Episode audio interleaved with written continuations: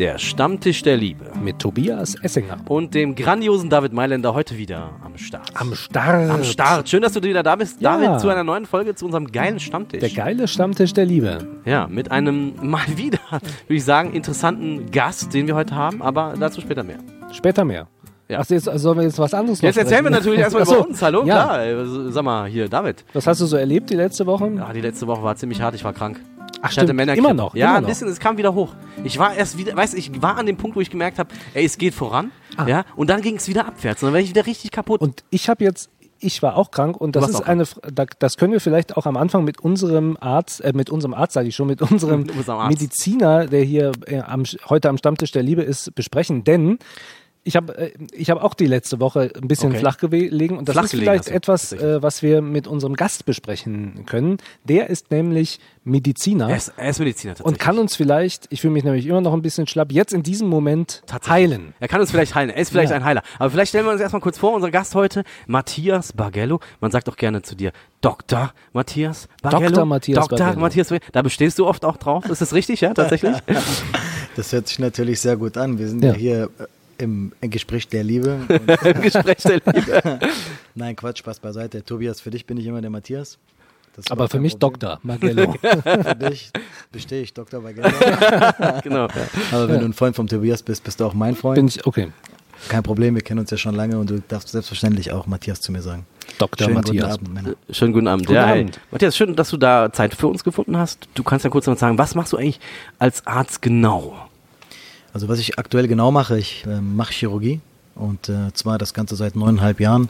Also bin schon lange dabei und kein Anfänger mehr und aktuell arbeite ich in der plastischen Chirurgie und äh, ja, versuche ähm, vielen Leuten zu helfen. Das heißt, das sind das Schönheitsoperationen. Ähm, Jein, also die plastische Chirurgie deckt mehrere Bausteine ab. Das ist einmal die Rekonstruktion, die sehr wichtig ist. Viele Patienten, die Verkehrsunfälle hatten oder Berufsunfälle oder oder oder, wo die Beine gebrochen sind mit offenen Frakturen und die gedeckt werden müssen, weil der Knochen ist zwar wichtig, den muss man heilen und die Gelenke auch und alles andere auch, aber die Weichteile, Muskulatur und Haut ist natürlich auch wichtig. Ohne das kann die Extremität nicht leben. Deswegen ist in der Rekonstruktion decken wir Muskeldefekte zum Beispiel mit Muskeln, die wir von einer anderen Körperstelle nehmen und decken die da drauf, die heilen mit der Zeit ein und dann haben die Patienten wieder eine gute Extremität und können funktionieren. Also Das heißt, du hast viele Unfallopfer bei dir. Viel kommt immer auf die Klinik an, wo man gerade arbeitet. Mein Schwerpunkt, den wir aktuell haben, ist in einer Unfallklinik. Ja, da haben wir viele Unfallopfer. Unabhängig davon ist der weitere Baustein in der plastischen, was wir machen, auch die Handchirurgie, die gehört dazu und natürlich Verbrennungen, die dazu gehören, aber auch die Ästhetik, die ist auch ein Baustein in der plastischen Chirurgie. Und je nachdem, was man später machen möchte oder früher machen möchte, kann man sich in diesen Gebieten spezialisieren oder alles machen. Jetzt hat er natürlich, bringt er meiner Meinung nach natürlich super zwei geile Themen eigentlich mit. Das eine wäre natürlich der Thema, was wir jetzt in letzter Zeit sehr viel besprochen haben. Es ging um das Thema Tod. Also wir haben sehr viel auch über das Thema Tod gesprochen. Aber was ich total auch interessant finde bei dir, und du hast es eben schon angesprochen, sind so ein bisschen diese Schönheitsoperationen. Ja, das ist natürlich bei uns auch so ein, so ein Punkt, ja. Da haben wir uns auch schon mal drüber unterhalten, aber vielleicht können wir erstmal mit dem ersten Thema anfangen, mit dem Thema Tod, das härtere Thema. Nein, aber ähm, ich sag mal so, die Frage, die ich mir natürlich stelle, weil ähm, hast du denn selber schon mal mit Menschen, Patienten zu tun gehabt, die gestorben sind, tatsächlich, die du nicht mehr vielleicht retten konntest? Traurigerweise ja. Das ähm, betrifft leider viele Kollegen und ähm, hat der Kelch ist an mir nicht vorbeigegangen.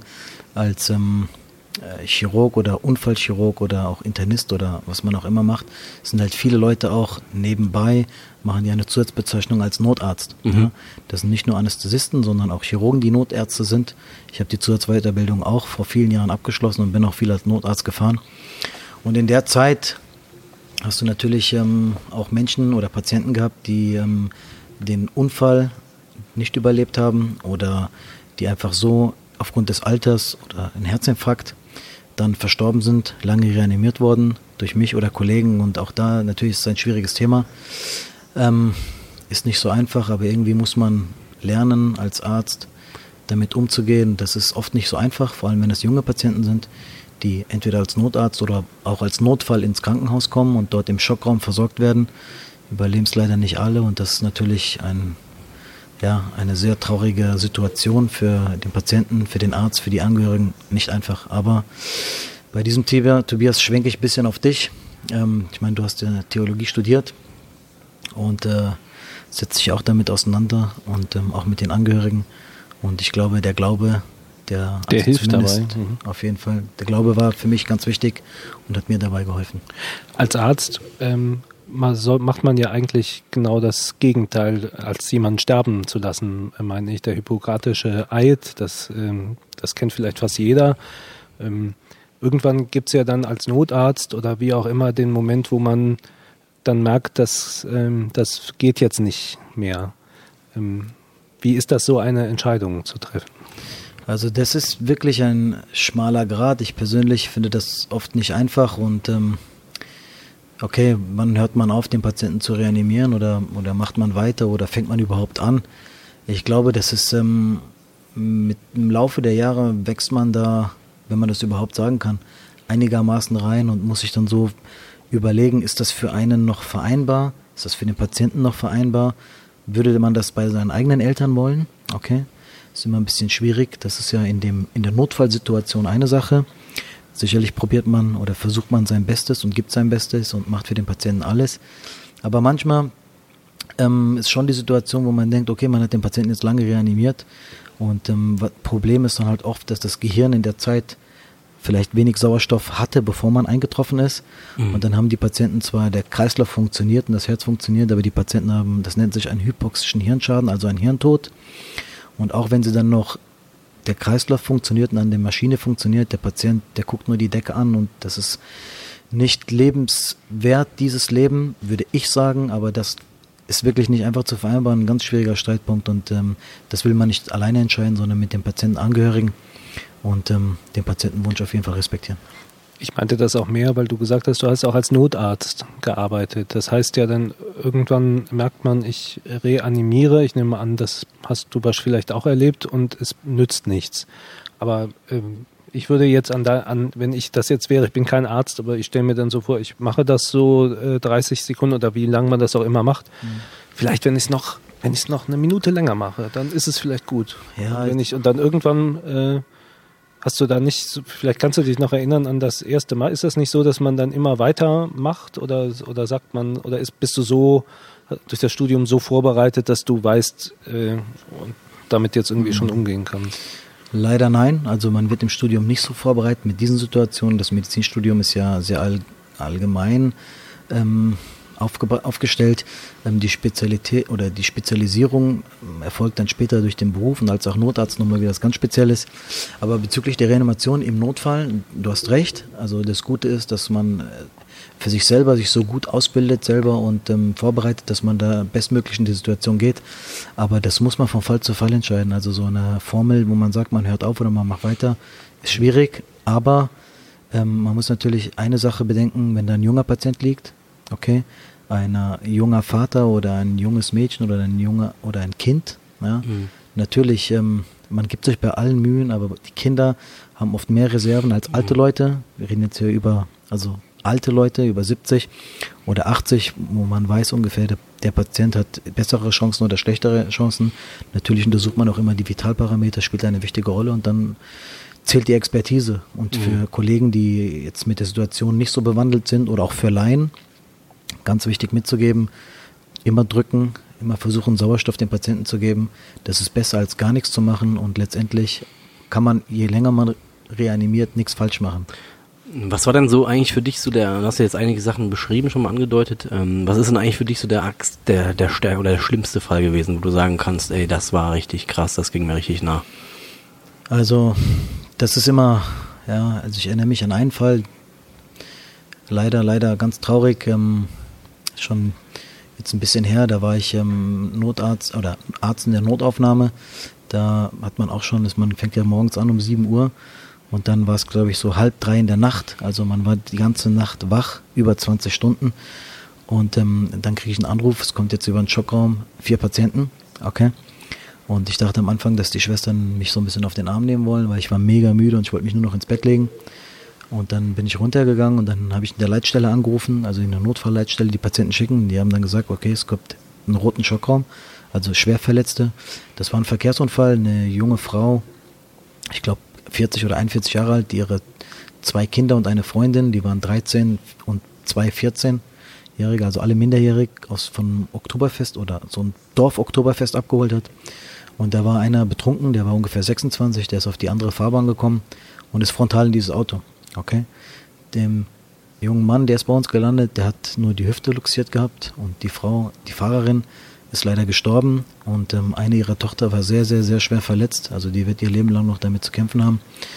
Und das war natürlich ein ganz trauriger Fall, weil die waren noch wach, die Kinder. Die mhm. haben mich angeguckt und haben meine Hand festgehalten und haben gesagt, ich will nicht sterben. Und die haben beide gesehen, wie die Mutter quasi tot im Auto lag, weil die ist am Platz dort noch am Unfallort verstorben. Und das geht, läuft einem kalt den Rücken runter. Auch wenn ich es jetzt erzähle, denke ich darüber nach und das, da wird mir immer noch ganz mulmig ums Herz. Das ist echt brutal. Ähm, die haben gesagt zu dir, ich will nicht sterben. Ich will nicht sterben, hat meine Hand festgehalten und mit der sind wir dann direkt in den OP, weil die war schwer verletzt. Was sagt man denn dann? Naja, man versucht, also man wird ja, man ist ja zwar Arzt oder da der Chirurg, der sich um die kümmert, in diesem Schockraum. Als Unfallchirurg bist du der Schockraumleader, das heißt der, der im Schockraum quasi das so ein bisschen leitet. Ich meine, das kann dann ja die Schwester sein oder ein Verwandter oder eine Cousine und man ist da empathisch und versucht ihnen die Angst zu nehmen und ähm, so gut wie möglich mit dem Patienten umzugehen und sagen, ich habe ihre Hand festgehalten und gesagt, solange ich hier bin, passiert dir nichts und ich werde dich die ganze Zeit begleiten. Was anderes bleibt ja mir nicht übrig und ähm, ja, das war schon ein ganz schlimmes Ereignis. Und äh, egal wie müde man ist, ich war in dem Moment hellwach und habe dann noch operiert. Wow. Also das habe ich hätte auch mal auch meine zweite Frage tatsächlich gewesen, ob ähm, wie das ist, wenn wenn Menschen da reinkommen, die um ihr Leben äh, bangen, ähm, dass sie tatsächlich dich anflehen und sagen, rette mich, Arzt, du bist mein Retter. Weißt du, Tobi, ähm, das Problem ist ja oft im Alltag vergisst man so die Gesundheit drumherum. Wir gehen alle feiern, trinken, und ähm, tanzen und weinen und lachen und dann denkt man gar nicht so an die Gesundheit, egal wie alt man ist. Wenn man jung ist, denkt man, man lebt ewig. Mhm. Aber ich habe halt so in dem Laufe der letzten zehn Jahren, sage ich immer wieder gesehen, wie eine Erkrankung oder ein Ereignis ähm, Menschen verändert. Das kann ein psychisches Ereignis sein, durch einen Tod von einem anderen oder auch eine Erkrankung, die man plötzlich hat. Plötzlich muss man sagen, sind alle Dinge drumherum völlig unwichtig. Ja? Und dieses Gefühl, das kann ich nur jedem mitgeben. Ich meine, ich bin kein Moralapostel oder möchte da, aber irgendwie ist es doch so, das kennt glaube ich jeder, auch von den Zuhörern oder ihr beide auch. Gibt es Momente, wo man dann so in sich geht und denkt dann über das Leben nach und denkt, eigentlich ist das doch gar nicht unwichtig, dass ich mich gestern mit, keine Ahnung, dem und dem gestritten habe über irgendeinen Scheiß.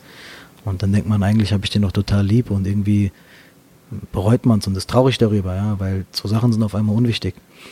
Und leider ist das, ist man in dieser Mühle, in dieser Arbeits- und, und Beziehungsmühle, dass man das alles vergisst. Und ähm, ich glaube, in den Momenten ist man Jesus ein bisschen näher und ähm, ja, sieht das Leben lebenswerter. Dann ist Geld auch unwichtig. Beispiel Steve Jobs, gebe ich mal zurück. Mhm. Der Mann ist Multi, Multi, Multi, Multi, ja. Milliardär. Gewesen, aber, ja. Gewesen, ja, gewesen, ja. Gott sei seiner Seele gnädig, aber auch er konnte sich nicht das ewige Leben erkaufen.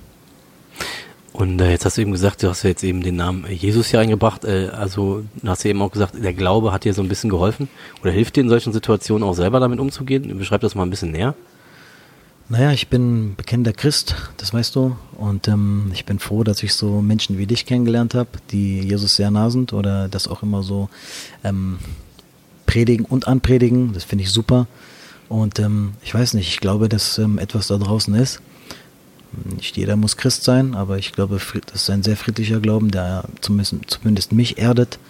Und ähm, das ist ein wichtiger Bestandteil. Ja. Ich kann das jetzt nicht so in Worte greifen und ich weiß nicht, ob das genau deine Frage beantwortet hat, aber ich fühle das. Das heißt nicht Kirche, sondern das ist ein Gefühl. Das ist mein Glauben und den kann ich ausleben überall. Mhm. Das heißt also so ein bisschen, die, die, dass der Glaube dich stärkt in diesen Momenten oder auch dir hilft, mit diesen Sachen umzugehen? Absolut. Ich meine, wie oft hat man denn das Problem, wo man nicht weiter weiß, wo man denkt, okay, man findet keinen Ausweg.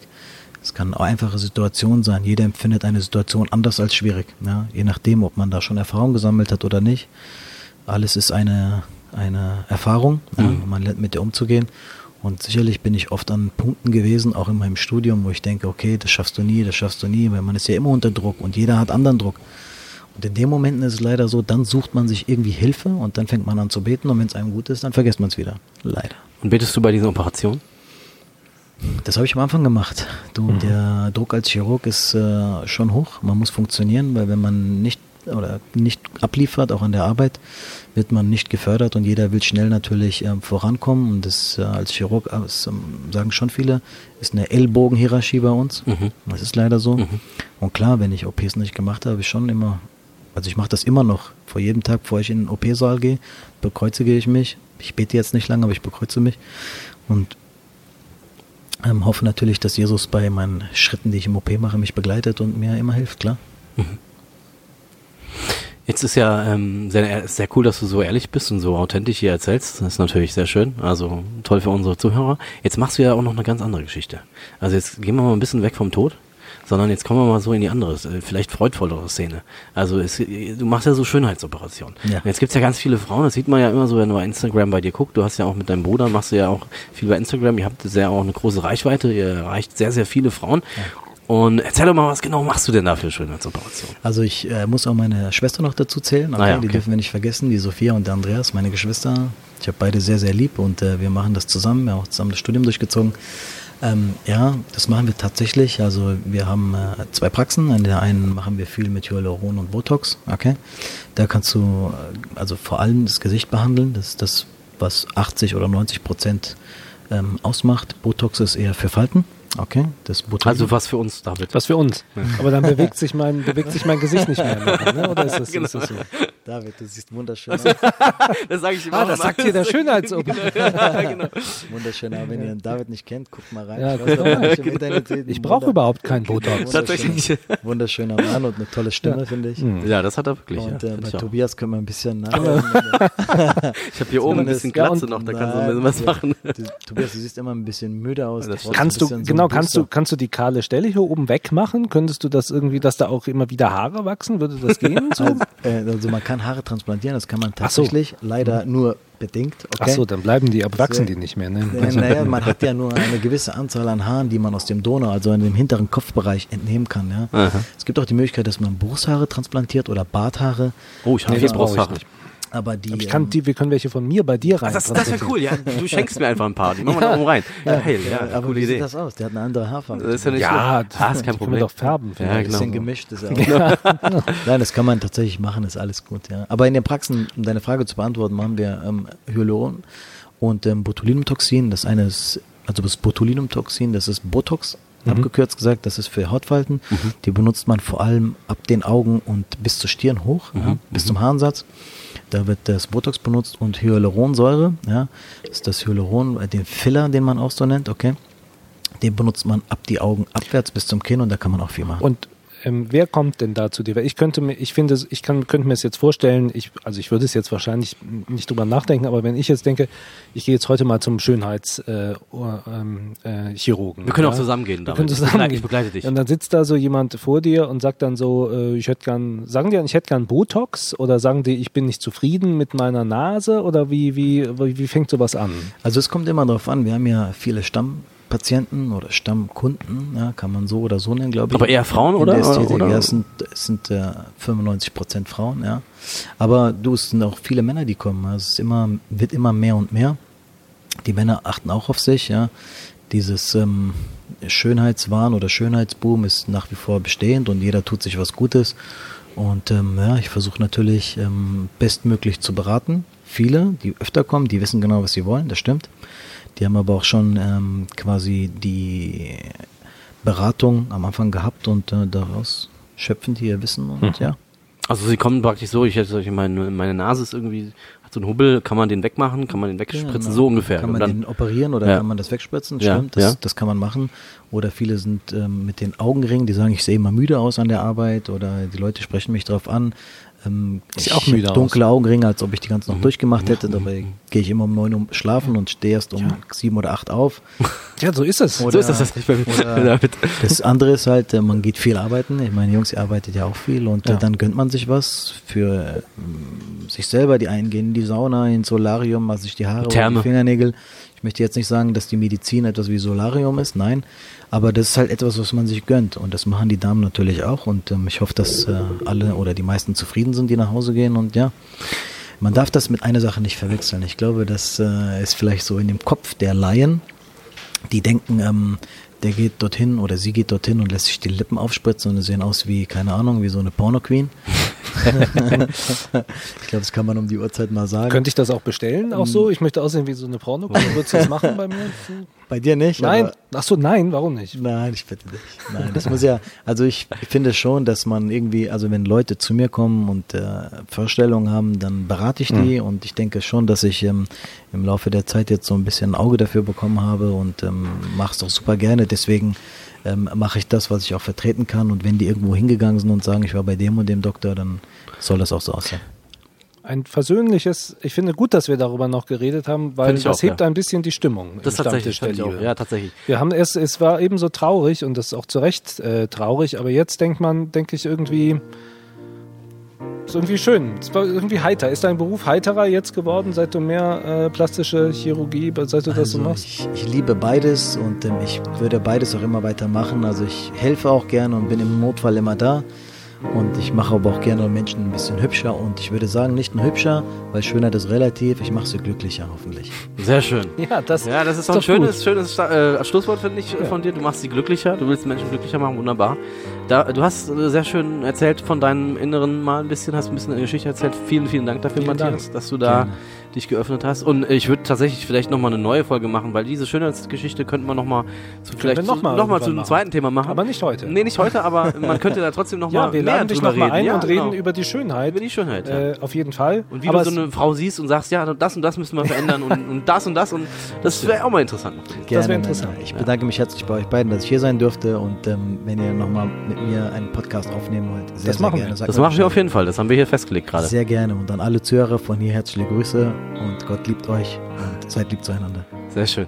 Der Stammtisch der Liebe war das. Vielen Dank. Mit dem David Und dem Tobi und dem Matthias und Bargello. dem Matthias. Vielen Dank. Doktor. Matthias, Doktor. Bis nächste Woche. Bis nächste Woche. Tschüss. Ciao.